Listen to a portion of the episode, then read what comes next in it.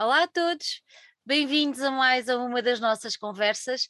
Eu hoje não caibo em mim de contente, de alegre uh, e de realizada, porque tenho connosco hoje uma pessoa que acompanhou toda a minha vida, um, que serviu de banda sonora a muitos momentos da minha adolescência e, como tal, é com uma honra enorme que tenho hoje aqui e que vos digo que tenho cá em casa o António Manuel Ribeiro. Sim, esse mesmo, do ZUHF.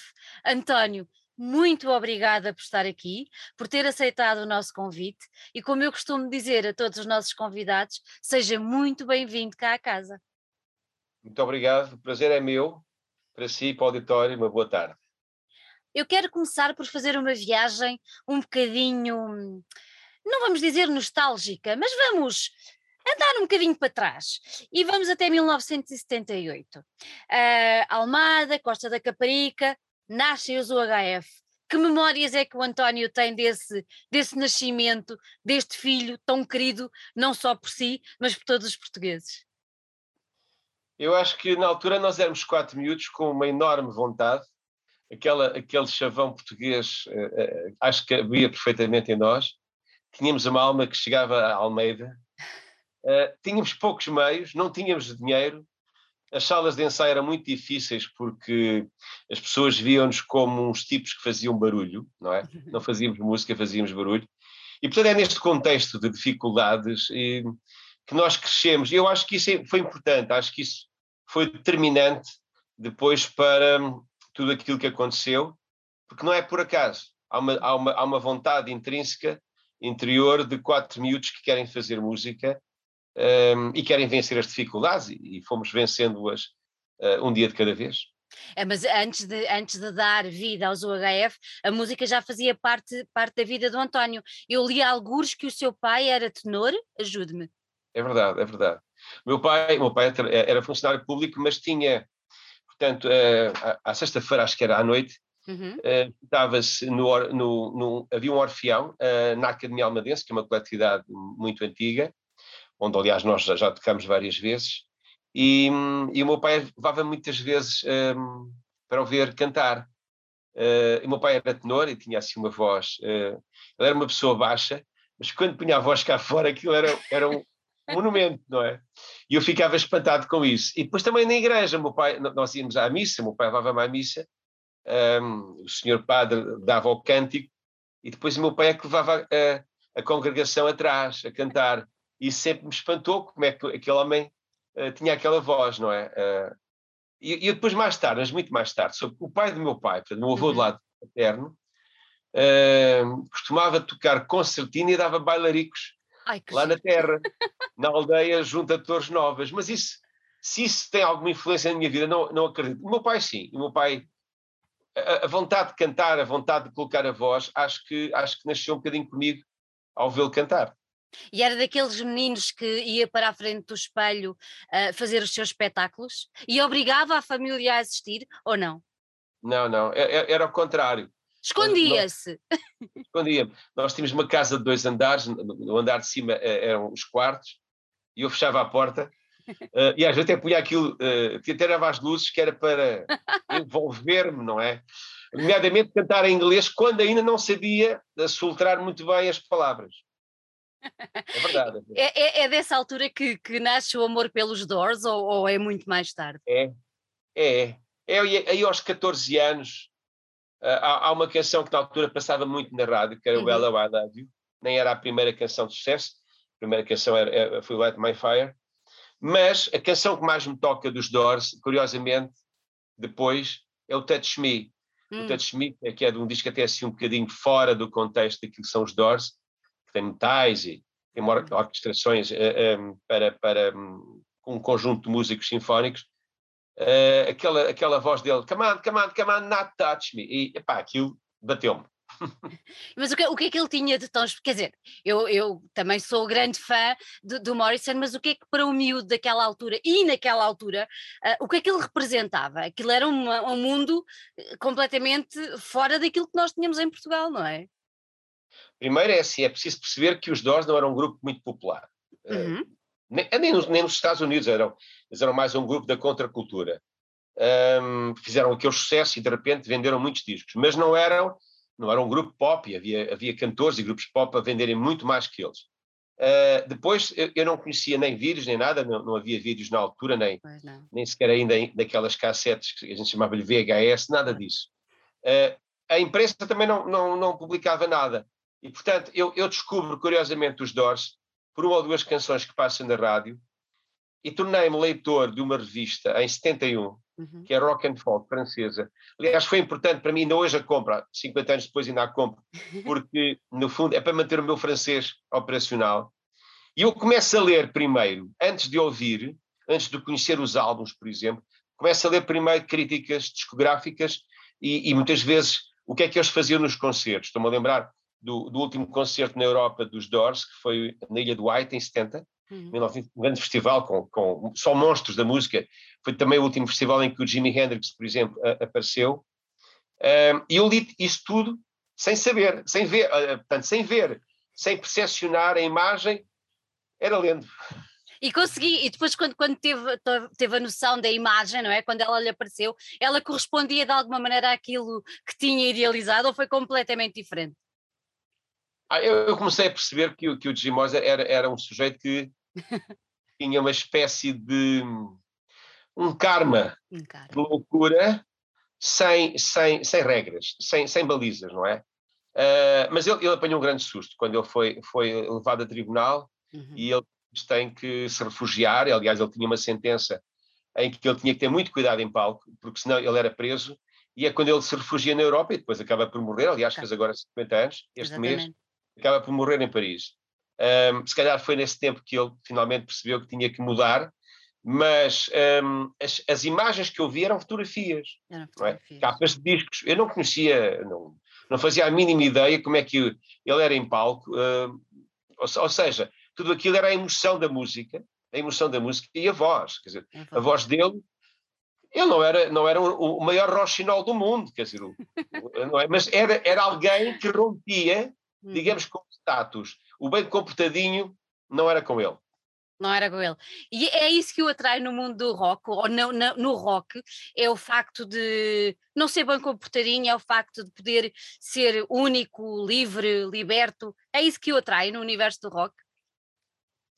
É, é isso. O, o universo do rock é até à minha volta. Quer dizer, eu, uhum. eu não uhum. sou politicamente correto. Não é? Ah, às, vezes, às vezes mandam-me calar. Mandam-me calar porque eu estou a falar demais. Não, é tal história, quer dizer, parece que nós temos sempre que fingir. Nós pensamos uma coisa e dizemos outra, não é? Isso, isso é errado. Isso é perfeitamente errado. Agora, a, a questão de, de, o rock ou a poesia, eu vejo uhum. tudo isto como eh, o lado inquieto da vida. Quer dizer, se nós não sabemos fazer de trovadores deste tempo, a música pode ser sempre música de elevador. Há muita música de elevador antiga, menos antiga, moderna, música que vai, que, nasce hoje e daqui a seis meses já ninguém se lembra de, do, do, que andou a ouvir. E depois há, há, outras canções, há outras atitudes, há outras, sei lá, carreiras que no fundo eh, deixam uma marca, fazem uma impressão. Uh, eu estou desse lado, não é? Não sei se faço sempre. Aliás, eu faço coisas à minha maneira. Eu, eu, eu, eu tenho a teoria, a teoria e a prática de que uma canção tem que primeiro que me agradar a mim. Uhum. Eu não faço canções para o público porque são só para. fazia cavalos de corrida, um, dois, três, já tinha feito 50, não é? A ideia não é essa. Ou Rua do Carmo, ou Foz Comigo Maria, sei lá. Estou-me a lembrar assim de sucessos uhum. grandes. Eh, eu, eu, tenho que me emocionar, eu tenho que fazer coisas que, sei lá, que me relacionem com este tempo aqui e agora. Há uma coisa muito engraçada que referiu há pouco, que é a revista francesa, que ainda hoje adquire para manter o seu francês. O, o, o António depois acabou por tirar também uh, um estudo de um curso de literatura, não foi? Literatura clássica. Literatura clássica. E sei que é um grande apaixonado pelo Leo Ferré. É assim, nós vamos colocar, não é? Colocamos o, o Jim e colocamos o Leo e nos seus diferentes géneros musicais, se calhar eles têm grandes pontos de toque. Acha que sim ou não? Por exemplo, eu, eu, eu já tenho vários livros de poesia editados, uhum. todos esgotados, felizmente e infelizmente. Felizmente escutaram, infelizmente porque eu não tive tempo de fazer uma antologia. E, infelizmente então, porque nós assim não temos acesso a eles. É verdade, eu, eu, eu tenho levado um bocadinho na, na, cabeça por causa disso, mas eu não, não tenho mesmo. Eu, para fazer uma antologia tenho que parar. Tenho que parar tem, tem que ler e tem que, colocar em, em áreas. Um, e o que é que se passa? Eu gosto muito de ser poesia. É, é uma vida completamente diferente. Repare, eu, quando estou a tocar música em cima de um palco, tenho 10, 15, 20 mil pessoas à minha frente muitas vezes. Eu, quando estou a dizer poesia, às vezes tenho 30, yeah. 15. Uh, mas é, é, outro universo e são pessoas muito interessadas e, e é muito bom falar. Uh, uh, a, proximidade que existe, não há barreiras, não, não, há, não há luzes, não há nada. É, sou eu, as palavras e as pessoas. Uh, e, e, o que eu sinto muitas vezes uh, nisso é que eu aprendi. Aprendi uh, com muita gente. Até aprendi com o meu padrinho, que era ator, e ele dizia poesia também. Meu padrinho e meu tio, que ele era irmão da minha mãe, eu, eu, cresci no meio, um bocado no meio do teatro. E o que é que acontece? É, é que o Léo Ferré é um declamador, é, é um dizer, um dizer, como se diz em francês, mas o Jim Morrison também é. Exatamente. Exatamente. Ele, há muito tempo, há muitos, aliás, há muitos momentos da, da, das canções dos Doors, imediatamente ao vivo, em que ele por simplesmente parte para caminhos uh, que são dele, não é? Aliás, muitas vezes os outros, nomeadamente o baterista, e também um bocadinho o guitarrista, o Robbie Krieger, mas sobretudo o John Desmond, o baterista, ele, não, ele, ele, ele não era entendido por ele, porque ele fazia o que lhe apetecia, não é? E como entrava em palco, sempre com uma grande ganza de álcool, de drogas, etc., que é que vai acontecer hoje? Não sabemos. Não, não, é? não sabemos. Uh, não é a minha área, a minha área é outra. A minha área é a comunicação. Eu, eu, eu gosto de comunicar. Eu, eu, há dias estive em Fornos de Algodes, em uh, uma tarde só para falar de poesia com os alunos, que, que os uhum. professores pediram. Portanto, digamos que fui falar de três faixas etárias sobre poesia e a importância da poesia. e como estávamos em pleno, em pleno um, campeonato de, de futebol, o europeu, eu levei um, um, um poema fantástico de um homem chamado uh, Tossan, uh, que tem um, um poema uh, que é Ode ao Futebol. Eu vi isto no Zip Zip. Ei. Aí, há, há 50 anos ou mais, calhar, já não sei. Vi uma vez e fiquei pasmado. Eu era miúdo. Fiquei pasmado com a capacidade de se poder transformar ou dar vida à palavra naquele momento. Ou seja, até a questão gestual, não é? Gestual, uhum. estava lá tudo, eu fiquei. E então fui à procura desse poema, em, em, claro, hoje no Google nós conseguimos quase tudo, uh, ele veio e disse: Vejam como é que se pode falar de futebol com esta ironia, com esta capacidade de expor e, sobretudo, de emocionar as pessoas. Eles reagiram bem? Muito bem. Aliás, eu, eu, eu era, era a primeira vez que eu ia lá e não sabia, disse-me assim o, o, professor que me convidou, o Pedro Alves, disse-me no fim: é, pá, sabe uma coisa, escreveu mesmo muito bem que era o último dia de aulas também, eu disse, então porquê? Porque normalmente eles começam a sair ou interrompem. e tiveram e, ali então, impecáveis. Sim, ficaram, porque se calhar eu também sabe o que é. Eu, eu, acho que quando nós falamos com, com, adolescentes, não é? Que estão tão diferentes de nós, que são de, de, de um conhecimento, de uma aprendizagem completamente fora de nós. Verdade. Se nós vamos para lá impor as nossas ideias, é pá, eu é que penso bem, isto é assim e tal. Eu acho que ninguém, ninguém atura isso, não é? Então nós temos que ir, sobretudo, à procura de emocionar as pessoas e, digamos que, abrir um bocadinho aquilo que será a, a, a capacidade de penetrar pela palavra, pelo gesto, pela inflexão vocal. Depois agarrava na guitarra e, e, e tocava uma canção para eles, explicava: estão a ver o que é que se quer dizer? O que é que eu estou aqui a dizer? Estou a falar da minha geração, por exemplo. A minha geração fez isto, isto e isto. Um, Levei-lhes canções de Pimba, poemas de Pimba, se é que a gente pode chamar a, a, ao Pimba que tem poemas, mas pronto. en passant. En passant. Levei-lhes poemas e, e disse: estão a ver, imagina, esta, esta amiga minha canta, canta quanto mais me bates, mais gosto de ti. Isto é horrível, não é? Mas passou, foi um sucesso fantástico e tal. Portanto, explicar o que pode ser boa poesia, má poesia, e o que é que interessa, muitas vezes, é abrir a cabeça abrir a cabeça, é essencial. Então, nos dias que estão por aí a correr, eu acho que cada vez fazem mais falta. Oh, António, é impossível tê-lo aqui e não falar nos cavalos de corrida. Uh, estávamos em 1980 e vocês venderam, eu tenho aqui apontado, mais de 100 mil exemplares.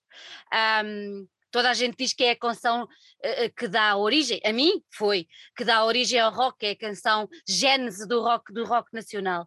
Isto para lhe perguntar, na altura foram apanhados de surpresa por aquele sucesso? Claro. Claro. Nós, no ano anterior, lançámos o primeiro disco em 79, o Jorge morreu, numa pequena editora de Lisboa, a Metro Som.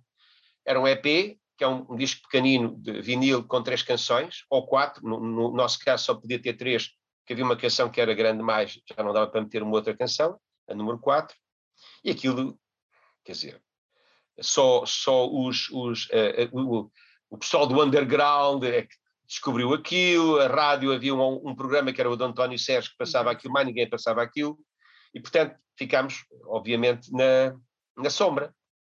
No ano seguinte gravamos e lançamos os cavalos de corrida, quer dizer, a gente passou do 8 ao 800 80. e não parámos no 80. Foi de 8 a 800.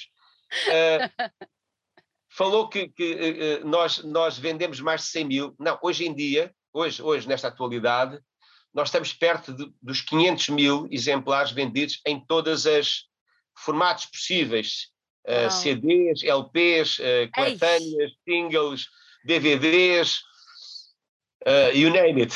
You name Ou seja, todas, é, é, verdade, em todos os formatos de divulgação musical, e, não estou a contar com, com o digital. O digital Oi, é outro, então.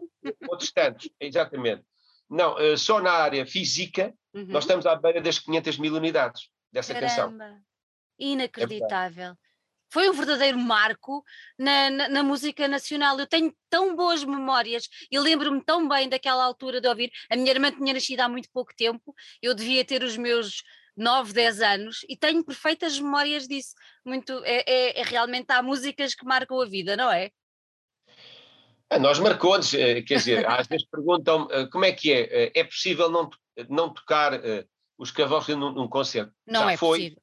Já, não, já foi questões de formato, não é? Mas é impossível, quer dizer, acho, acho que há canções de Jogo F, se não as tocarmos, eu não sei se saímos de lá inteiros, não é? eu duvido. O, o, que é mais espantoso na, na canção é que eu estou-me a lembrar das canções que o meu pai ouvia e eu não gostava delas, não é? com todo o respeito, eu conheci o Tony de Matos, mas eu não gostava das canções de Tony de Matos. Gostava da Amália. Um, eu gostava da voz da Amália, da voz. Aquilo, havia, ali, havia ali qualquer coisa, qualquer coisa divino. Qualquer vou, coisa. Vou, vou, vou, vou, dizer isso. É, é, é, era uma voz que vinha, vinha do contexto de, nacional da terra portuguesa, da, da alma é. portuguesa. Uh, mas havia outros cantores, estou-me a lembrar do Mário Lanza, que era assim um, um tenor italiano, tal, eu não gostava daquilo. E aquilo tinha sucesso, atenção, o António Mourão, ao tempo volta para trás, sei lá, coisas assim. E o que hoje me espanta é que 41 anos depois, esta canção que a Voz de Corrida continua a ser uma canção que as pessoas pedem. Ou seja, ah, arruma lá isso, que isso ficou lá atrás, é uma chatice, isso é, isso é uma canção antiga e tal. Isso não aconteceu, isso é que me espanta. Ou seja, como é que eu ia dizer? Isto não é, não é vaidade, isto é. Eu não sei definir este fenómeno. Não sei. Há muitas. Rudo Carmo, que este ano faz 40 anos de carreira, é? o, o, o álbum A Flor da Pele faz 40 anos, é outra canção dessas. Eu, isso espanta-me, como as canções podem não passar de época. É muito engraçado. É um clássico? Está bem, eu sei que é um clássico, mas nós não estávamos habituados em Portugal a clássico. Pois não, não é? pois não. Estávamos, estávamos. Uh, o povo Clavas do Rio da Amália é um clássico para mas, sempre. Mas, mas não no género do rock, não estávamos sim, habituados, sim, sim, não é? Carlos do Carmo, lá, o José Afonso, a clássico. Agora, na nossa área, não, era como aquela canção dos táxi, que faz este ano também 40 anos, mastiga deita fora, a, a chiclete. A chiclete. É, era um bocado assim que nós víamos a música.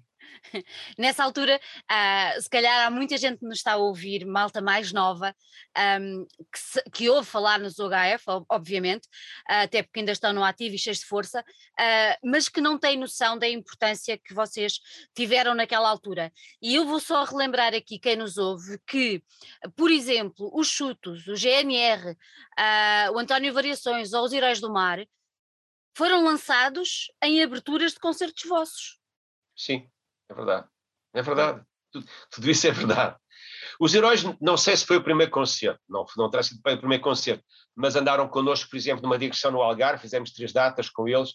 Fizemos aqui mais umas quantas à, à beira de, da Grande Lisboa. Uh, os, chutes, os chutes no princípio, ainda com o Zé Lionel. Ainda, ainda com o Zé Lionel. Logo em 79 fizemos uh, com eles uma série. Até 85 ainda fizemos muitos espetáculos com eles. Depois as, as, bandas começam a ficar muito caras, já é um bocado difícil ter duas bandas grandes num espetáculo.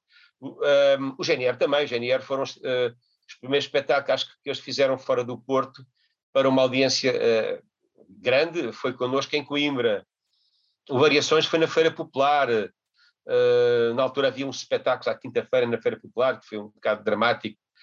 Dizer, uh, se quiser eu conto a história. Quero, uh, claro. O, na altura, a Valentim de Carvalho, o, o, o António tinha feito um, aquele maxi dele, que é o Povo Clavas do Rio, e o Eu Estou Além, e ele tinha duas canções, portanto, gravadas. Isto foi para aí, final de 81, não sei muito bem, 81, 82 por aí, mas se calhar 81 ainda. Uh, e o que acontece? Um, nós vamos tocar à Feira Popular ele, e o Francisco Vasconcelos pedimos se o podíamos levar. Ah, pá, tudo bem, é a nossa primeira parte. Uh, e na altura aquilo, uh, os concertos eram noturnos, uh, já quase ao fecho da Feira Popular. e havia assim um bocadinho de gravilha à frente do palco, um, e o Variações entra em palco. Entra em palco vestido como? De toureiro. Toureiro. Vão perceber, não é? Pronto.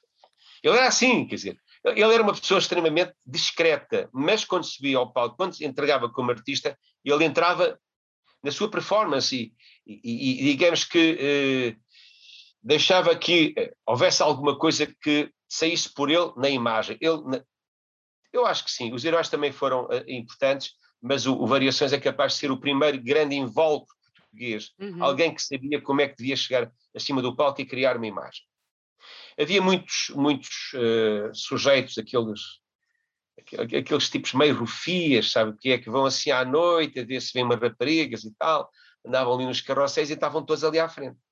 E há uma altura em que o António entra em cima do. Portanto, entra em palco, vestido daquela maneira, a cantar play, em playback instrumental sem banda, portanto, sozinho. Sozinho. Eles começam a, a mandar com pedrinhas e começam a provocá-lo e a chamar-lhe nomes. Aí eu revoltei-me. Ele cantou duas canções, eh, que, que tinha saiu, e depois vamos nós tocar. E a primeira coisa que eu fiz foi assim para cima do palco e insultei o público. quando acabei, quando estava a meio de insultar o público, pensei assim: eu vou levar agora um tarião mas não, bateram palmas. Bateram palmas. Bateram palmas. Isto está gravado, na altura isto foi gravado por um programa da Rádio Renascença, com, com, com o Rui Pego e o Luís António Vitor. Isso, foi, isso está gravado, o Rui, o Rui, e há, há tempos estivemos a falar sobre isso. Porque eu pensei assim, bem, vou levar uma tareia. Agora, não sai daqui é. inteiro. Claro, também insultei, vocês são assim, vocês são assado e vocês não percebem nada disto. E este tipo é um gajo diferente, é um gajo. Chama-lhes tudo. Chamou tudo. Mas não bateram, bateram palmas. É o poder da música. E se calhar, e se calhar abriu cabeça, sabe-se lá. É provável que sim, as pessoas têm que ser abanadas. Claro. Nós, nós, nós estranhamos sempre aquilo que é diferente, não é? Porque Exatamente. O cérebro não está habituado e, e o nosso cérebro é muito madrião. Era, era. Uma coisa diferente, é, nós ficamos assim, ui, o que é isto, não é? Era, lá vem a surpresa. Nós gostamos de surpresas, mas que nos digam quando é que elas vão aparecer, e isso é mau. É, pois, deixa de ser surpresa, não é? Claro. É, é, aquela coisa. É, é, é muito engraçado o, o, António referir esse episódio, porque hum, vocês são uma banda que, que sempre esteve muito atenta, tal como o António, à realidade nacional e ao que é que se passa. Podemos dizer que vocês são uma banda rock de intervenção? Não, podemos. Não, não. Podemos? Não, não, não, é, não é possível. Oh, oh, pá, eu, eu acho que isso já nos foi chamado várias vezes e, e não, não, eu, eu, estou de acordo com isso. Eu acho que não. Não, não, eu estou perfeitamente de acordo com isso, uhum. Eh, no sentido em que em, muito, em, muitos momentos da minha vida eu pura e simplesmente um, agarrei no palco e fiz do palco uma tribuna. E ainda hoje faço. Eu uso muitas vezes o palco como uma tribuna no sentido de abanar as pessoas e, e sei lá, as consciências nós temos que, no, no, fundo, deixar um bocado a, Uh, o, o, mais do mesmo, a rotina, o mais do mesmo é uma coisa, para mim, insuportável. E, portanto, a música deve servir para abanar as pessoas também. E no meio dessa, dessa, dessa intervenção, uh, já referimos aqui há pouco o Léo, o Jim, uh, e, e o Zeca? Que importância é que o Zeca teve na sua vida? O Zeca é o construtor das melodias mais simples que eu conheço e mais universais é uma coisa quando às vezes as pessoas, sabe quando nós começámos a tocar, uh, chamávamos quadrados, uh, havia muita maneira, sabe que os, os, portugueses gostam sempre, quando há um sucesso, gostam de sempre, onde é, onde é que está o pro, onde é que está ali a falha? É a falha é. Que, é aquela história do sujeito que vai ver um grande painel do, do, do Miró, por exemplo, uh, ou, ou, do Dali, e não olha para, para, para, para, para a tela mas vai à procura da mosquinha que deixou uma poezinha, não é? E há ali uma. Portanto, perdeu o conjunto, mas viu, viu aquela coisa que não interessa a ninguém, não é? Um, e o que se passava, e, e, o que se passa muitas vezes é que eu, quando agarro numa música do Zeca, e nós já, já gravámos um disco em, em, que fui à procura das músicas do Zeca, uh, que mais me tocaram, o que é que acontece? Uh, aquilo é tão simples e, e simultaneamente tão universal que é fantástico perceber como um homem conseguia, através do poder da melodia que saía dele, que saía do canto, ele agarrava em três ou quatro tons de, de, musicais, não é? Três ou quatro notas, tons em acordes, e fazia qualquer coisa de novo e de fantástico. Uh, e também tenho uma história com o Zeca. Eu, a primeira vez que vi o Zeca, quer que eu conte? Quero! Em 73, houve uma espécie de eleições uh, livres. Eu digo uma espécie, porque aquilo não foi nada de eleições livres, mas juntou-se na altura um grupo uh, de, de, de, gente que estava contra, contra o regime, numa, numa, numa, num grupo, não era, não era um partido, aquilo era mais o, uma associação política, que era o MDP-CDE, uhum. depois do, do, do, MDP, mais tarde já não existe neste momento, mas que uh, no 25 de Abril estava ativo, um, e, eles andaram a fazer assim uns, uns cantos livres, com, umas, com umas, uns discursos e tal. E, e, e eles vieram ao Almada. Eu ia a todo lado, onde houvesse música ao vivo, até aos bailaricos, eu ia só para ver a aparelhagem dos grupos. Ia, íamos a todo lado. Havia um grupo nós que íamos a todo lado. E nós, é pá, temos que ir à Incrível, que é outra a, a coletividade em Almada. Já lá gravámos um disco, por exemplo. Uhum, uhum. Uh, e quando nós chegamos à entrada, aquilo estava lá assim, muita gente cá fora, lá dentro, havia assim uma, uma espécie de movimentação. Não estava toda a gente dentro da sala, havia assim gente a entrar e a sair. E o que é que acontece? Uh, na altura, o Zeca foi avisado, portanto, uh, digamos que a, a, malta, os antifascistas que estavam a fazer a, aquele espetáculo, a produção, estavam uh, situados na, nas ruas, quando souberam que a PIDE apareceu, avisaram, e o Zeca foi retirado do palco. Eu só ouvi o Zeca cantar 30, minutos, 30 segundos. Ah. 30 segundos e desapareceu. E eu estava a olhar para o palco, mas o meu colega, na altura, que foi comigo, e disse: então, o que é que se passa? Aquilo houve ali uns feedbacks, agarraram nele, levaram lá para os fundos e, e o Zeca foi, desapareceu. Isto foi em 73. Uh, eh, em 81, foi exatamente, 81 demos ao primeiro nosso espetáculo e à tarde, eu falei nessa, nessa situação, falei com, estava a falar lá, lá no ensaio, e, no bar da, da, da, da coletividade, e diz-me assim o funcionário, a pessoa do bar, diz assim, Epá, mas tu não sabes o que é que se passou. Eu não, é muito simples, vou-te mostrar. E então ele foi, havia, portanto, a coletividade tinha uma, uma, parte de trás, a parte de cima, na outra rua, é onde havia cinema, digamos que a, a coletividade está em duas ruas, numa uhum. lado, num lado tem cinema, do outro lado tem, tem uma sala de espetáculos, e eles tinham uma escadinha muito estreitinha que eles depois levaram, quer dizer, nós temos que ir assim a subir uh, apertadinhos, agarraram no Zeca, já estava tudo preparado, levaram-no para cima, ele saiu pelo outro lado, estava um carro à espera e levaram-no embora. levaram embora. Eu só percebi, oito anos depois, o que é que, que só passado? José Afonso em Almada, não é? Mais tarde toquei com ele várias vezes, eh, o GF, ou com o José Afonso, em, espetáculos uh, coletivos, e, e, às vezes sozinhos, nós e ele, mas fiquei, fiquei a conhecer como é que as coisas se faziam. Como é que as coisas se faziam? Caramba, caramba. oh, António, é a liberdade o valor mais importante para si? Ah, é, é. Ah, é. a, a, a, liberdade e a ética, sabe? A, a hum. liberdade e a ética. A liberdade exige responsabilidade, naturalmente. Exatamente. A minha liberdade, há uma frase que é um chavão, mas que é, é muito forte e é muito importante, que é a minha liberdade acaba onde a tua começa, é o que se diz, e, e, é, e é assim que tem que ser, porque é o respeito, é o respeito pelo outro. E depois é a ética, quer dizer. Sabe que eu às vezes fico assim um bocadinho ofendido com os políticos quando dizem houve pouca ética, uh, a ética, a dimensão da ética, não, a ética para mim é um valor absoluto. Ou há ou não, ou há. há. Dizer, não é 25% ou 45% de ética que fazem a ética. A ética para mim é um valor absoluto eu agora tenho que lhe fazer esta pergunta. Quer dizer, sendo tão atento a tudo o que se passa, a, a tudo o que, que, se movimenta à nossa volta, como é que olha para o nosso Portugal hoje em dia? Nós estamos a atravessar uma fase difícil, mas é uma fase em que nós também estamos a permitir que algumas coisas aconteçam e, e estamos, digamos que, a, Nós estamos com pouca discussão política, parece que, parece que isto é tudo muito formatado, porque estamos numa pandemia. E a pandemia, obviamente, mexeu com tudo. Claro. Uh, nós estamos, primeiro, com a pandemia sanitária, há uma outra pandemia que é económica e financeira, não é? que vai ser grave. Nós temos que ter capacidade para reconstruir o país. E há outra pandemia, a terceira, que é a psicológica, porque isto mudou a nossa forma de ser. Nós vamos estar diferentes quando voltarmos a ter capacidade de estar na rua, estar num sítio, do amigo estender a mão e nós, em vez de olharmos para a mão, apertarmos a mão. Isto vai acontecer. Do amigo aparecer para nos dar um abraço e nós pensamos assim: um abraço. É, pois. Hum. Porque há anime que não damos abraços, não é? Dizer, e, portanto, uh, eu, eu diria que tudo isto está a impedir que a nossa vida política seja mais eficaz. Nós precisamos de muita eficácia. Eu não gosto de ver Portugal na cauda da Europa.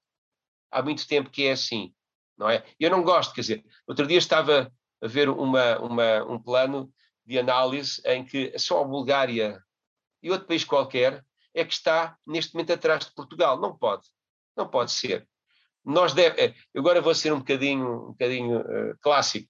Nós demos mundos ao mundo. É verdade que sim. Nós arriscamos em cascas de nozes atravessar o oceano à procura de qualquer coisa de qualquer coisa. Foi, foi aparecendo e muitas vezes não apareceu. Muitas vezes naufragámos. Naufragámos a ir ou naufragámos a voltar. Mas corremos riscos. Nós fizemos, nós mostramos. E hoje em dia, é, muitas vezes ficamos contentinhos com isto, sabe o que é? E, e eu não gosto disso. Eu gosto de um país é, capaz, não é arrogante, mas é um país competente. E que olhe com orgulho para aquilo que vai conseguindo. Naturalmente, por isso é que eu tenho uma canção chamada Portugal Somos Nós. Nós Nem portugueses. Mais. Nem mais, é isso mesmo, é isso mesmo. António, todos os concertos já são, sei lá, nem, nem, nem faço ideia. Ah, sim, eu, eu digo certo. Diga. 1800, 1803. Desses, desses 1803 concertos, há assim algum que recorde com particular carinho? Ah, posso dar, eh, sei lá, é, há, há tantos, eu digo, há, olha, o 2019 foi um ano fantástico. Foi um ano foi? fantástico. Foi. Foi um ano fantástico. Nós demos dois concertos em, em 2019. Eu vou falar de quatro espetáculos, por exemplo. Uhum. Porque assim, em 1803 eu tenho muitos bons e outros falhados. E outros falhados. Não, vou primeiro falar do concerto falhado. Um dia fomos tocar a Viseu. Uh, não me lembro porquê, mas é uma organização uh, que quis levar a Viseu na altura na, no terreiro da, da, da, Praça das Feira, da Feira. E havia uns pavilhões que era onde se faziam os espetáculos. Festas de finalistas de liceu também lá e agora da, da universidade e fora. E no trajeto na IP3, portanto, para chegar a Viseu, havia uma, eh, eu acho que era a seguir a Santa Comadão, havia uma discoteca eh, e nós tínhamos que passar por lá porque eles eram, eram sponsors da, da, da, do espetáculo, e então queriam uma sessão de autógrafos às quatro da tarde, coisa do género. Ok. Nós saímos de casa mais cedo, vamos à sessão de autógrafos, estamos lá a beber uns copos, a dar uns autógrafos, e há uma altura em que eu olho para o cartaz, imagina, nós íamos tocar no dia 14 de setembro. Eu olho para o cartaz e vejo dia, uh, dia 21. Sabe o que é? Foi tão estranho que eu olhei, eu olhei, olhei para aquilo até que chamei os, os meus e disse, pá, hoje é dia 14, mas ele está a dizer dia 21. Verdade. Veja bem como é que às vezes as coisas são. Quando chamei a organização, ficaram assim. Olha, pois é. Pá, nós chegámos a, a, nós chegámos a Viseu, não havia ninguém. Pois. É? Mas como estávamos a fazer o insight som, o eco e tal, então as pessoas à volta da feira foram. Olha, estão lá, está, está ali a dar música, foram lá ver, eram os do HF. Epá, nós tocámos para ir para 30 pessoas, num pavilhão onde cabiam para aí 8 mil, onde já tínhamos tocado para 8 mil. É? Exato. O ano passado, o ano passado não, em 2019, a mania de dizer o ano passado, não, em 2019, o ano passado não houve nada. O ano passado cinco, não existiu, não existiu. Houve cinco espetáculos ou seis, foi uma coisa. Bem, mas em 2019 voltámos lá, agora à Feira São Mateus, que é nesse recinto também, cá fora, não foi no pavilhão, foi cá fora no exterior, estavam 24 mil pessoas. Hum? Uh, portanto, nós podemos ir de um extremo ao outro, porque às vezes as coisas acontecem assim. Claro que esse espetáculo falhado foi a meio dos anos 80, não, não me lembro exatamente, uh, hei de ter isso aí no, na, no computador, mas é. Uh, agora, por exemplo, eu, eu, tenho um espetáculo que, que me marcou para sempre. Foi um espetáculo em 1981, olha, há 40 anos. Nós fomos pela primeira vez tocar ao Avante. Eu, eu conto essa história num livro que escrevi, que é o Por Trás do Pano. E nós, nesse dia, demos dois espetáculos. Uh, demos um no, no, chamado palco, de, aquilo era no, na altura no, no, no, Casalinho da Ajuda, na ajuda. ajuda.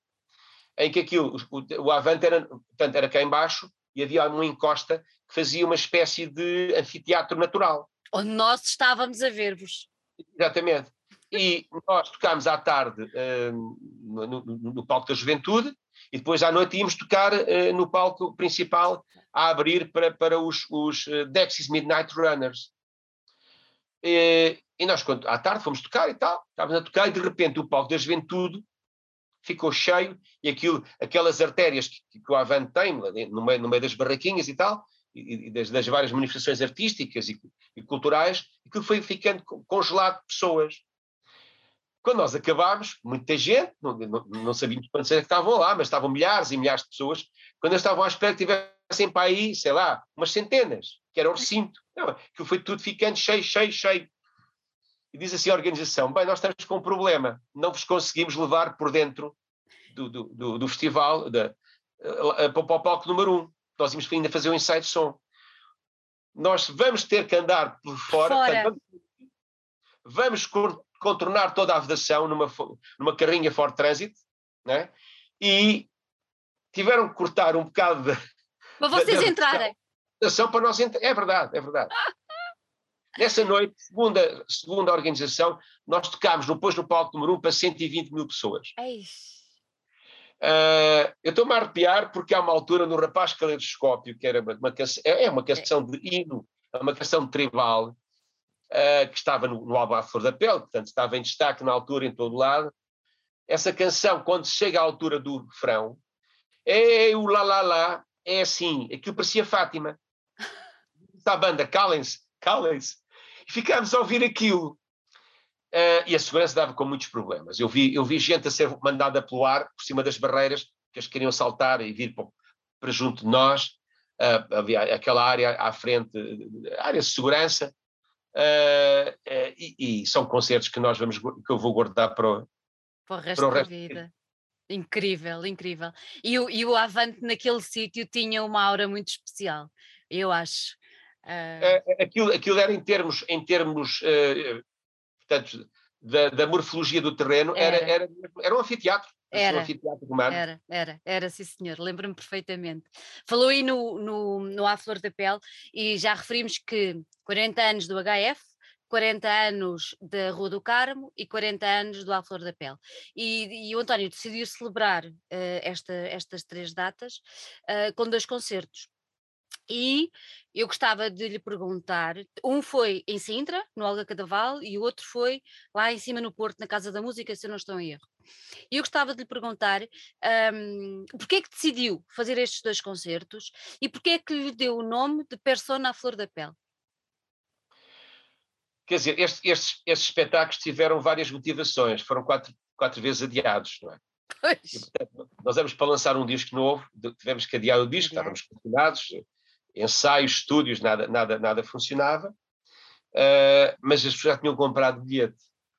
E então é, é, nessa altura que eu faço uh, sair a ideia, porque o Alfredo da Pele ia fazer 40 anos, de juntar dois discos. Não é a primeira vez que fazemos isto. Concertos temáticos, uh, juntamos o A Flor da Pele e o Persona Non Grata. E o título vem daí, Persona à Flor da Pele. Uh, em que vamos, em que nós tocamos em palco uhum. discos conforme nós ouvíamos nos giradiscos, que é lado A, lado B. Uh, e ainda incluímos os singles, os lados B inéditos, porque, por exemplo, a Rua do Carmo, quando saiu em single, saiu antes do LP. Era a estratégia na altura do mercado. mercado. O single saía primeiro, com a canção forte, e o lado B era inédito, que era para suscitar também a venda, não é? Naturalmente. São os editores a funcionar, nada contra, claro. pelo contrário. Exatamente. Era aqui e era em todo o mundo onde se vendiam discos. Portanto, as canções, o Alfredo Pele tem oito canções, mas há mais três lados B inéditos, O Persona tem, uma, tem nove canções e mais um lado bem inédito. Portanto, são 21 canções no total e depois temos também a incluir um clássico e uma canção nova do novo disco. E foi esse o alinhamento? Foi. E como é que correram os concertos? Correram bem, uh, se bem que há, há, um problema que se chama uh, salas a 50%, obrigação de testagem, as pessoas andam, ou seja, nós temos tido muitas, muitas mudanças na estratégia sanitária e depois as pessoas ficam um bocado confusas, por exemplo, uh, quando houve a, cerca a, a, Lisboa, Lisboa, os bilhetes pararam um bocado a venda porque havia gente que dizia, bem, eu vivo fora de Lisboa, da área metropolitana, como é que é? Vou a um concerto, não, aliás, não me deixam entrar ou depois não me deixam sair, não é? Uh, portanto, isto, isto, nós, nós da música estamos a receber todos os dias estas normas, obviamente, nada contra a questão da defesa da saúde, está fora de causa, mas é muitas vezes desencontrado ou feito em cima, não é? Quer dizer, dizer uma, dar uma norma em cima de um espetáculo ou ao meio de, já da programação, nós trememos um bocado, é um facto. É complicado, não é? É muito complicado. É bom perceber, ao fim deste tempo todo, que o público ainda tem este carinho enorme pelo António e pelo Zugaev. É, essa é outra parte que, para ser sincero, tenho que dizer que eu não sabia que ia ser assim. Não, é, não vou dizer que, era, que é estranho. Não é estranho, porque isto tem evoluído connosco, não é? Com, ano a ano. Uh, eu, eu, penso que as pessoas se revêem muito na, naquilo que são as bandeiras, e as bandeiras são as canções de Zugaev. Sem canções importantes não havia público, sem público, sem canções importantes também não havia o. Quer dizer, isto é um, isto é um, isto é, um, digamos que, uma equação muito simples de, de, de resolver. Um, o, o, nós, nós agora, quando, agora não, mas o ano passado, quando aconteceu uh, o primeiro confinamento, eu acho que todos nós ficámos um bocado abananados, não é? Eu fiquei, quer dizer. Ficámos. eu, eu, sei viver sozinho, eu sei, sei viver em, em, em, digamos, quase em retiro, porque trabalho muito sozinho, não é? Mediamente a escrever, não só canções, mas livros, eu, eu trabalho muito sozinho. Mas aquilo era, era demais, porque nós queríamos sair, não havia um restaurante, não havia uh, um café, as coisas básicas, não é? E, portanto, nós começámos a fazer umas emissões ao sábado, a que chamámos Momentos Musicais Caseiros, através do Facebook do UHF, emitidas aqui, aqui de casa, através do, do iPhone, um iPhonezinho colocado. Uh, começámos uh, dois, eu e o baterista, ele com um carro, eu com uma viola acústica ia, ia cantar, ele também me acompanha nos coros, depois o Tó sempre que pôde veio, porque o Tó vive do outro lado do rio e às vezes havia restrições de circulação. Aliás, todos eles tinham restrições de circulação e nós emitíamos aqui uma, uma ordem para poderem circular porque vinham trabalhar, basicamente. O que é que se gerou? Gerou-se que nós temos um público espalhado e que nos seguiu e que ainda segue. Atenção, nós continuamos a fazer uma vez por mês porque alguma coisa aconteceu de muito importante. Nós temos quase 560 localidades, terras, lugares, eh, bairros em Portugal, uhum. de Bragança à Ilha do Corvo, 170 cidades espalhadas pelo, pelo mundo em 40 países. Isto é, isto é, uma coisa que eu não fazia a mínima ideia e é através da, digamos, da pandemia que nós vimos descobrir que há outras formas de comunicação e que há muita gente a querer, a querer respirar Portugal. Basicamente, eu acho que é isto. Eu sinto isso quando vou lá fora tocar junto das comunidades, não é? As pessoas precisam de Portugal. Uh, a saudade, quando um português sai de Portugal, pode ir ganhar muito dinheiro e vai, mas leva na mala sempre uma trouxazinha chamada saudade, é? E essa, essa, essa trouxazinha de vez em quando levanta-se e diz: Eu estou cá, eu estou cá, e falta-lhe o cheiro das sardinhas, não é? falta-lhe uh, o, o, Rio Tejo, ou o Rio Douro, ou, ou o Oceano Atlântico, falta-lhe as Searas Alentejanas, não é? Falta-lhe a, a, Serra da Estrela, aquelas coisas, o vinho do Douro, por exemplo, aquelas coisas boas que, que nos fazem Portugal, não é? Um, e nós descobrimos isso. Nós gravámos depois, gravámos um, um, um disco, um, e eu na altura estava a escrever uma série de textos no Facebook para ajudar as pessoas. Dizer, pá, calma, vamos lá começar a viver mais mais solidários, porque temos que nos ajudar uns aos outros, porque isto é muito estranho, isto é muito, muito estranho, não é? O meu paizinho nunca me ensinou, filho, atenção que um dia vais ficar em casa. Como? Vai. Sim, sim, vão-te fechar a rua, depois fecham-te a cidade, a seguir fecham-te o país, a seguir fecham a Europa e o mundo. E o mundo. Nunca ninguém nos ensinou isto, não é? E, portanto, foi, foi muito importante. Nós editámos o, livro com o disco no Natal, um, chamei-lhe De Almada para o Mundo, porque é no fundo aqui que nós estávamos em contacto, porque era mesmo isso. Uh, sabe o que é receber alguém? Estou na China a ver-vos. Na China. aqui é, são quatro horas de diferença, mas eu hoje aguentei para vos ver e tal. Que lindo! É fantástico, não é? é? Isto é fantástico, não é? Ou na Colômbia, assim. Também há portugueses na Colômbia, também há portugueses na Colômbia. Há portugueses em todo o lado. Na Nova Zelândia, também há portugueses na Nova Zelândia, não é? É tão engraçado isso. É tão... E acaba por ser uma coisa que esta, não é pandemia, mas que esta situação nos deu a perceber é que já que temos tantas ferramentas digitais, tecnológicas, vamos utilizá-las para tentar chegar mais longe e trazer mais perto as pessoas, não é? Há sempre duas formas de, de, encararmos a realidade: discutir com ela, eu não discuto com a realidade. Eu aceito-a e avanço. Tento contornar, não, não, não, não, não vou como, como, como uh, não vou para o muro das lamentações a mandar cabeçadas na parede da, da realidade. Exato. O que eu posso fazer para sair desta? E, e, e, a situação foi exatamente essa, é isso que está a dizer, com toda a razão. Nós temos formas de, de, de, de resolver a situação, nomeadamente ultrapassando e usando. Imaginem como é que foi há cento e alguns anos, a outra pandemia, não havia, não havia iPhones, não havia redes sociais, não, não, não havia televisão. Não havia Uber para trazer comida à casa. Exatamente, quer dizer, não havia nada. Né? Portanto, não, se eles aguentaram, nós também aguentamos e sabemos utilizar hoje a, a, tecnologia a nosso favor. Claro, claro. Oh, António, os OHF uh, eh, atravessam gerações.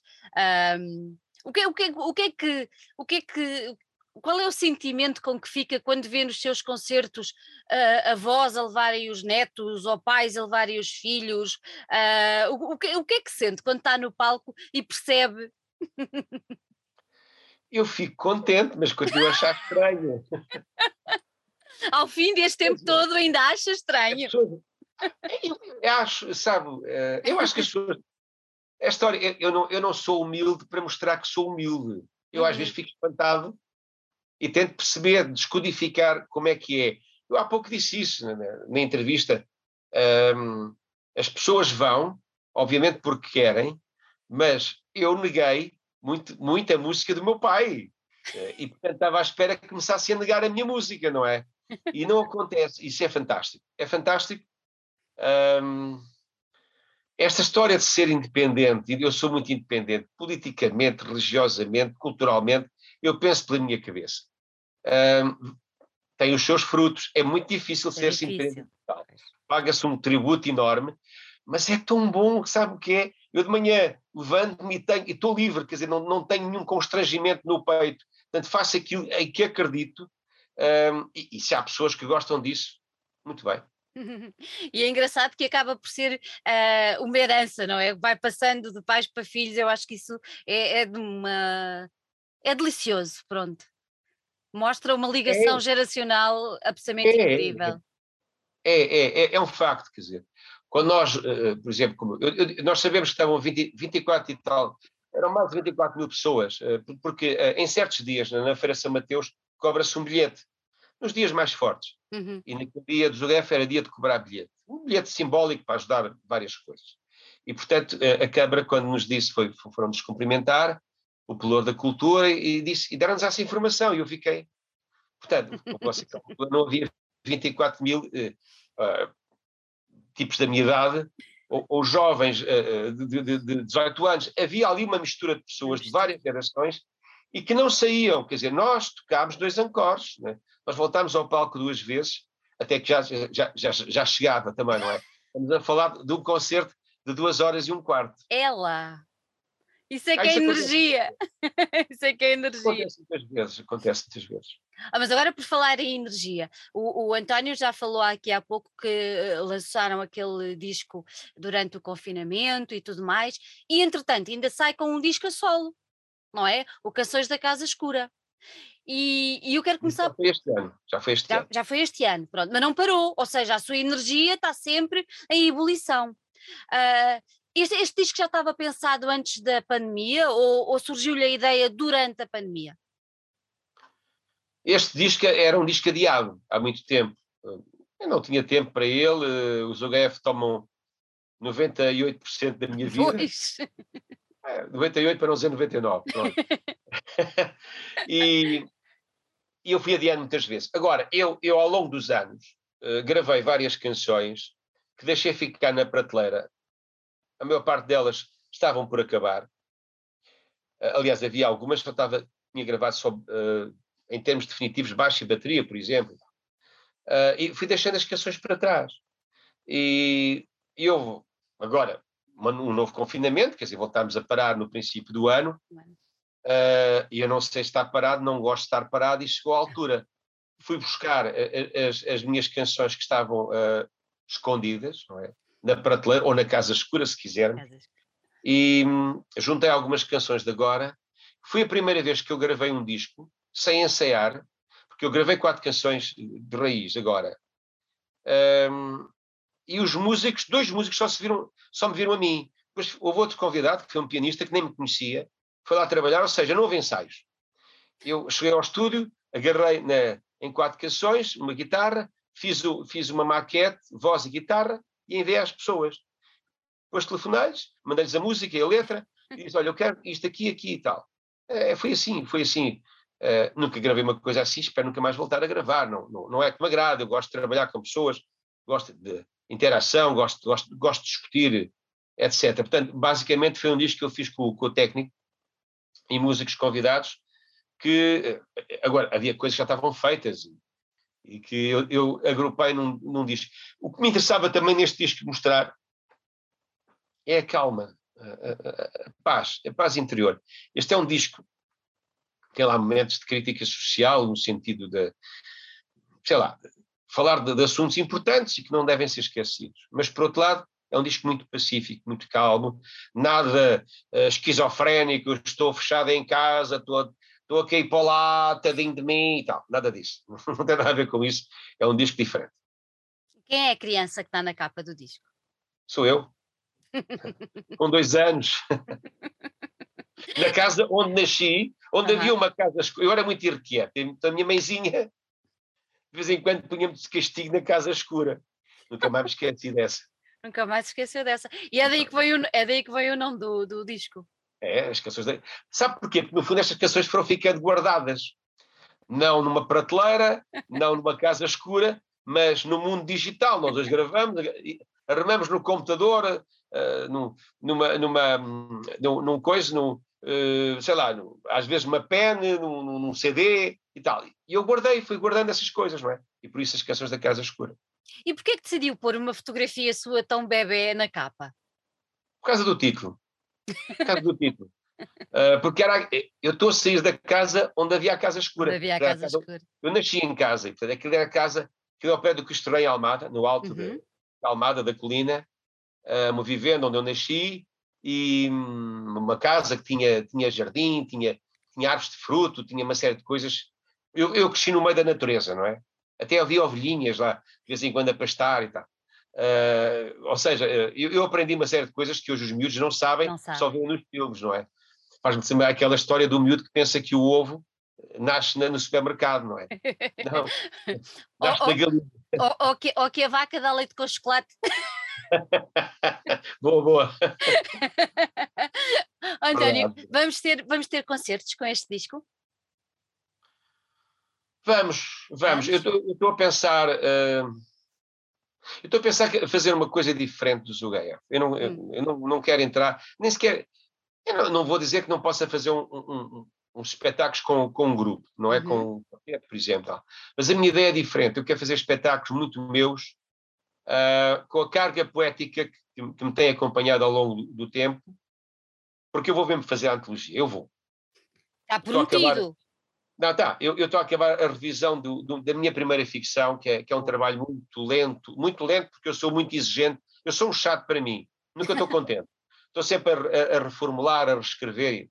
É a mania do perfeccionismo, mas pronto, é, é uma das minhas manias. E gostava de fazer espetáculos mais, digamos, concentrados, intimistas, salas fechadas, por exemplo.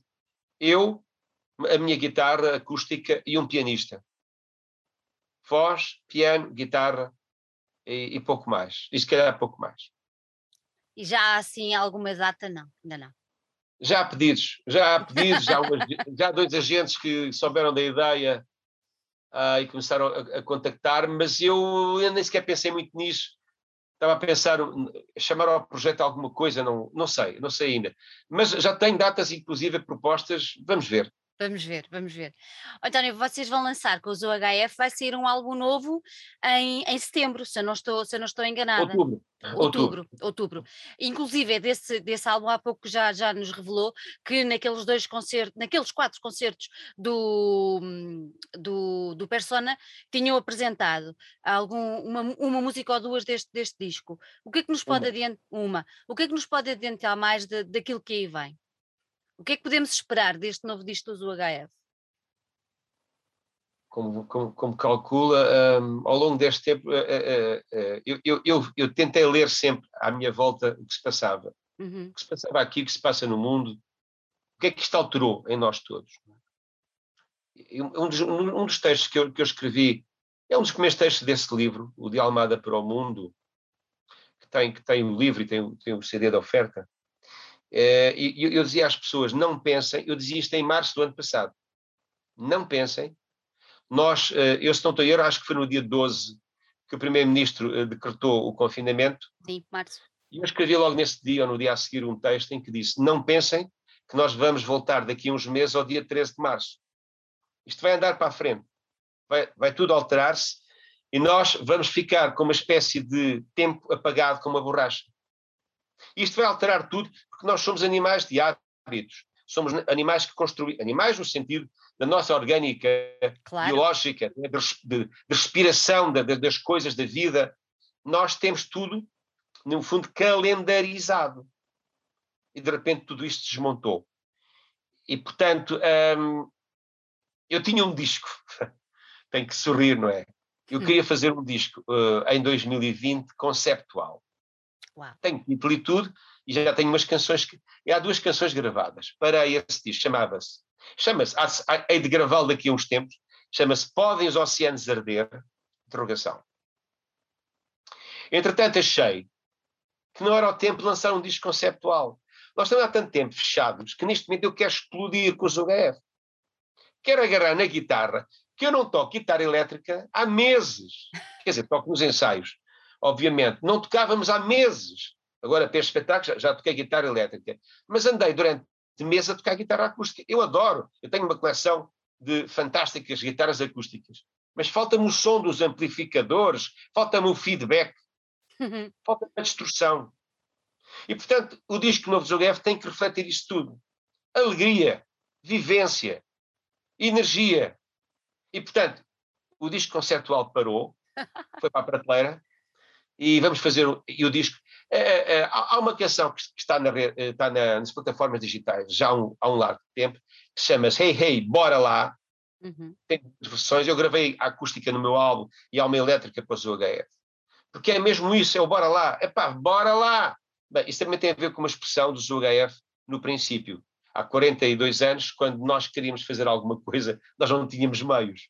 Não tínhamos, já falámos isso. Não tínhamos meios, não tínhamos carro, não tínhamos uh, dinheiro, etc. Mas havia sempre um tipo que dizia: bora lá.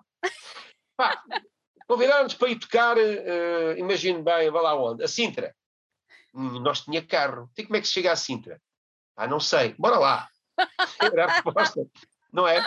Portanto, o bora lá era, era, era, era a frase mais, mais, mais uh, uh, usual entre nós para, e, e nós íamos. Nós acabávamos por, por, íamos arranjávamos um amigo que tinha um carro, trazia o outro, não sei, pá, dizer, havia sempre alguém que, que, que desenrascávamos, não é? E, e portanto, é, é, importante fazer isso. E o Bora Lá, Bora Lá é uma das canções, mas há mais. Nós temos, uh, con concluídas, temos três canções gravadas e estão outras três uh, meio gravadas. E a tal história, quer dizer, o confinamento depois parou um bocado isto, e eu disse, não, não vamos parar, eu, eu não estou, não me apetece estar a, a ensaiar aos pinguinhos. Ensaio agora, pois não posso. Uh, não se pode fazer isto, não se pode fazer aquilo. Já tivemos tantas situações sanitárias de, de, de retração. Deixem isto abrir um bocadinho, não é? Julho, agosto, nós vamos concluir o disco, que o disco está todo escrito. Vai ser uma, uma bomba. Uh, pelo menos para nós vai. António, há pouco falou do, do álbum conceptual, um, eh, que é uma, uma, curiosidade muito, muito interessante e eu acho que despertámos a atenção de muita gente, tenho a certeza disso. Mas o que é que o que é que lhe falta fazer que ainda não fez? E que desejo muito próximo, fazer? O próximo disco. O próximo disco. Não tenho, não tenho, eu não tenho, eu, eu, sou, eu sou um tipo que não pensa muito no futuro. Não? Eu vivo muito o meu presente. Não, não, não. Não olho para trás, passado passou, e o futuro é uma conjetura que tem variáveis. E depois, ah, eu vou fazer isto, e depois de repente não se faz nada. Olha, imagine bem o ano 2020. Quando nós começámos a ver os concertos a serem adiados para 2021, chegámos a 2021 já nos estão a adiar concertos para 2022. Portanto, vale a pena fazer. Mas isto já é uma forma minha de viver. Eu, eu vivo no, no, no, naquilo que se chama o eterno momento do agora, o presente, eh, a situação. Claro que faço planos, mas não vivo obcecado pelos planos. Obviamente tenho que projetar as coisas. Ainda há pouco disse, o disco sairá em outubro e, portanto, tenho que trabalhar nesse sentido. Mas um, um dia de cada vez é uma das expressões que nós usamos mais eh, nas nossas vidas, ou usávamos, e ela tem sido, neste momento, a, no, a nossa companhia diária é que nós não conseguimos viver de outra forma, é um dia de cada vez, porque amanhã pode haver uma coisa qualquer, dá uma sulipanta no Japão e de repente nós voltamos todos para casa, não é? É verdade.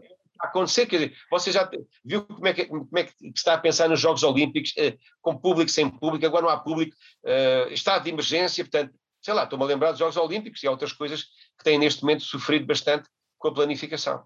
Sim, hoje, hoje, por exemplo, saiu, no dia que estamos a gravar esta conversa, saiu a ordem do governo para se jantar fora dentro de um restaurante, tem que se fazer eh, um, um teste. Pronto. E foram não inform... há teste aqui na minha zona e há... isto fazendo a farmácia é para a próxima semana. Ai, Portanto, quem quer jantar hoje, não pode jantar hoje fora. não pode. É complicado. É, complicado. é muito complicado. complicado. É António, é complicado fazer planos, não é? É complicado fazer planos. Não há como os fazer agora, não há. De todas as músicas do ZooHF, há alguma que seja mais chegada ao coração? Ah, eu tenho algumas, tenho muitas, tenho uhum. muitas, mas vou falar de uma que eu gosto muito dela, hum. mas tornou-se uma canção emblemática, eu não sei porquê, ainda hoje não sei porquê. Chama-se Sonhos na Estrada de Sintra. Sim. É uma canção gigante. Grande, sim. Vivo, tem o dobro do tempo de estúdio, onde eu faço, ao momento depois do solo de guitarra, a banda fica, digamos, a fazer aquilo que é uma caminha tan, tan, tan, tan, tan, e eu aí intervenho. Faço, não faço um discurso, o meu baterista diz, pá, hoje fizeste um discurso muito agir. Discurso? Não faço discurso. Falo com as pessoas, acho que vou buscar o que se passa na semana, ou o que se passa em Portugal ou no mundo, abanar as pessoas que um espetáculo tenha alguma coisa que um tipo leve para casa e diga assim: epá, gostei daqueles gajos e aquele tipo de come, quer dizer, mexeu, não me deixou, pôs-me a pensar em alguma coisa importante. Eu vejo assim os espetáculos, os espetáculos têm momentos por, só de prazer, tocar, dançar, entretenimento, claro que sim, nós fazemos isso também. E depois há canções que os, que os fãs no fundo é que fazem a canção. Sabe, a canção foi gravada em 88, no álbum Noites Negras de Azul, e para aí, dá uns 15 anos para cá, começou-se a tornar uma espécie de ícone. Ícone. As pessoas querem ouvir os cavalos de naturalmente que sim. A Rua do Carmo, o Rapaz que Escopa, ou a nossa versão da Menina Estás à Janela, sei lá, canções emblemáticas do olhar, canções emblemáticas. Mas depois, os sonhos Essa. é outra coisa. Eu não sei explicar isto. O que é que, se, o, que, é que, o, que, é que o público, público lhe transmite quando, quando essa música está a ser tocada? Comunhão? O público, a comunhão e sabe tudo. Sabe, o público sabe onde há de meter as palmas. E repara, hum. aquilo não é uma canção fácil, não é uma canção orelhuda, é? digamos assim, é uma canção grande e tal. O público sabe onde há de meter as palmas, sabe onde é que eu vou baixar uh, aquilo nunca é igual, não é? Mas há ali, digamos que, uma série de, de, de momentos, não é? Dramáticos, em termos de palco, e as pessoas sabem o que é de fazer, sabem onde é que se hão de meter. Isso é um, é um conforto muito grande. E numa sala fechada, quando, nós, quando eu toco essa canção, quando, quando começo a cantar a canção, aquilo começa só com piano e voz. E sabe o que acontece? As pessoas hum. cantam comigo os versos. Ah. É um coro, mas não é um refrão. É são as estrofes, não é? E isso é qualquer coisa. É qualquer coisa. Fantástico, não é? Fantástico. António, estamos a chegar ao fim do nosso tempo. Eu tenho que lhe fazer uma última pergunta. Um, se houver alguém que nos estiver a ver que não tenha tido grande contacto com os UHF, um, nem com, uh, com o António, uh, como é que descrevia hoje o António Manuel Ribeiro e os UHF? Quem são hoje? Estas duas entidades separadas, mas que não vivem uma sem a outra? Convictos. Os tipos convictos. Não sei, é, numa frase, é o que mais me, neste momento me, me toca é ter convicção. Uh, aliás, como há bocado falava daquela canção Bora Lá, uhum. acho que isso é convicção, isso é determinação, isso é alguém que quer fazer. Sabe que uh, os portugueses, agora eu gosto de criticar os portugueses. Não é os e nós, precis, nós, precisamos de ser criticados claro, para sermos depois. Os portugueses gostam das coisas feitas. Pois, coisas pode ser. E esquecem-se que muitas vezes as coisas são malandras, não é? Fazem as coisas que é para dizer, olha, agora toma lá e agora cala-te. Exato. É? É. Depois há, há, outros portugueses, não é? Que não há. Então, como é que eu vou inventar? Para fecharmos, então a pergunta é assim: é, é, em 77, 71, antes do ZUGF, 76, se calhar 70, até antes, uh, eu fiz duas guitarras elétricas, parte de madeira. Sabe porquê? Porque não tinha dinheiro para as comprar. Não tinha mesmo dinheiro, nem mais ou menos. Eu andava a estudar, eu, eu costumo dizer, a não ser que fosse um tipo rico, e não era, os estudantes são sempre os tipos tesos. Portanto, eu tinha o dinheiro necessário para, para estudar e, e depois comecei para Lisboa, etc. Fui estudar para, para, para Lisboa. Uh, e agarrando nas revistas, eu era, eu era, eu, eu apesar de ter ido para, primeiro fui para Direito, depois fui para Letras, eu, eu, eu era, e ainda hoje sou bom a matemática. Eu agarrei uh, no, meu, no meu material de desenho e nas revistas de música e comecei a avaliar o, o dedo de um guitarrista chamado Alvin Lee, dos Ten Years After, tirei uh, uh, o calibre do dedo dele, comparei com o meu, fiz uma escala e fiz a escala da guitarra dele. Claro que aquilo era, era, era, aproximado, não era muito certo, mas era aproximado. E, portanto, sabe o que isto quer dizer? Há uma dificuldade, contorna, vence-a. Vence não é a mandar, voltamos à questão, não é, não é a cabeçada, é resolver a situação. E, portanto, fiz as, as minhas primeiras guitarras elétricas, foi o que as fiz, não é? Fiz um baixo e fiz uma guitarra elétrica. Ainda ajudei o meu primo, meu primo era da parte eletrónica e eu era da parte da madeira. Uh, que, que, eu sabia trabalhar muito bem a madeira, tinha, tinha, tinha sido muito boa aluna de trabalhos manuais no meu tempo de liceu, e, e isto chama-se vencer as dificuldades. Não é chorar sobre o leite, é, não tenho hipótese, sou um desgraçado, chatice, ninguém me ajuda. Então, como é que eu vou sair desta? A minha solução é sempre essa, como é que eu vou sair desta? Não é? Pronto, é isto.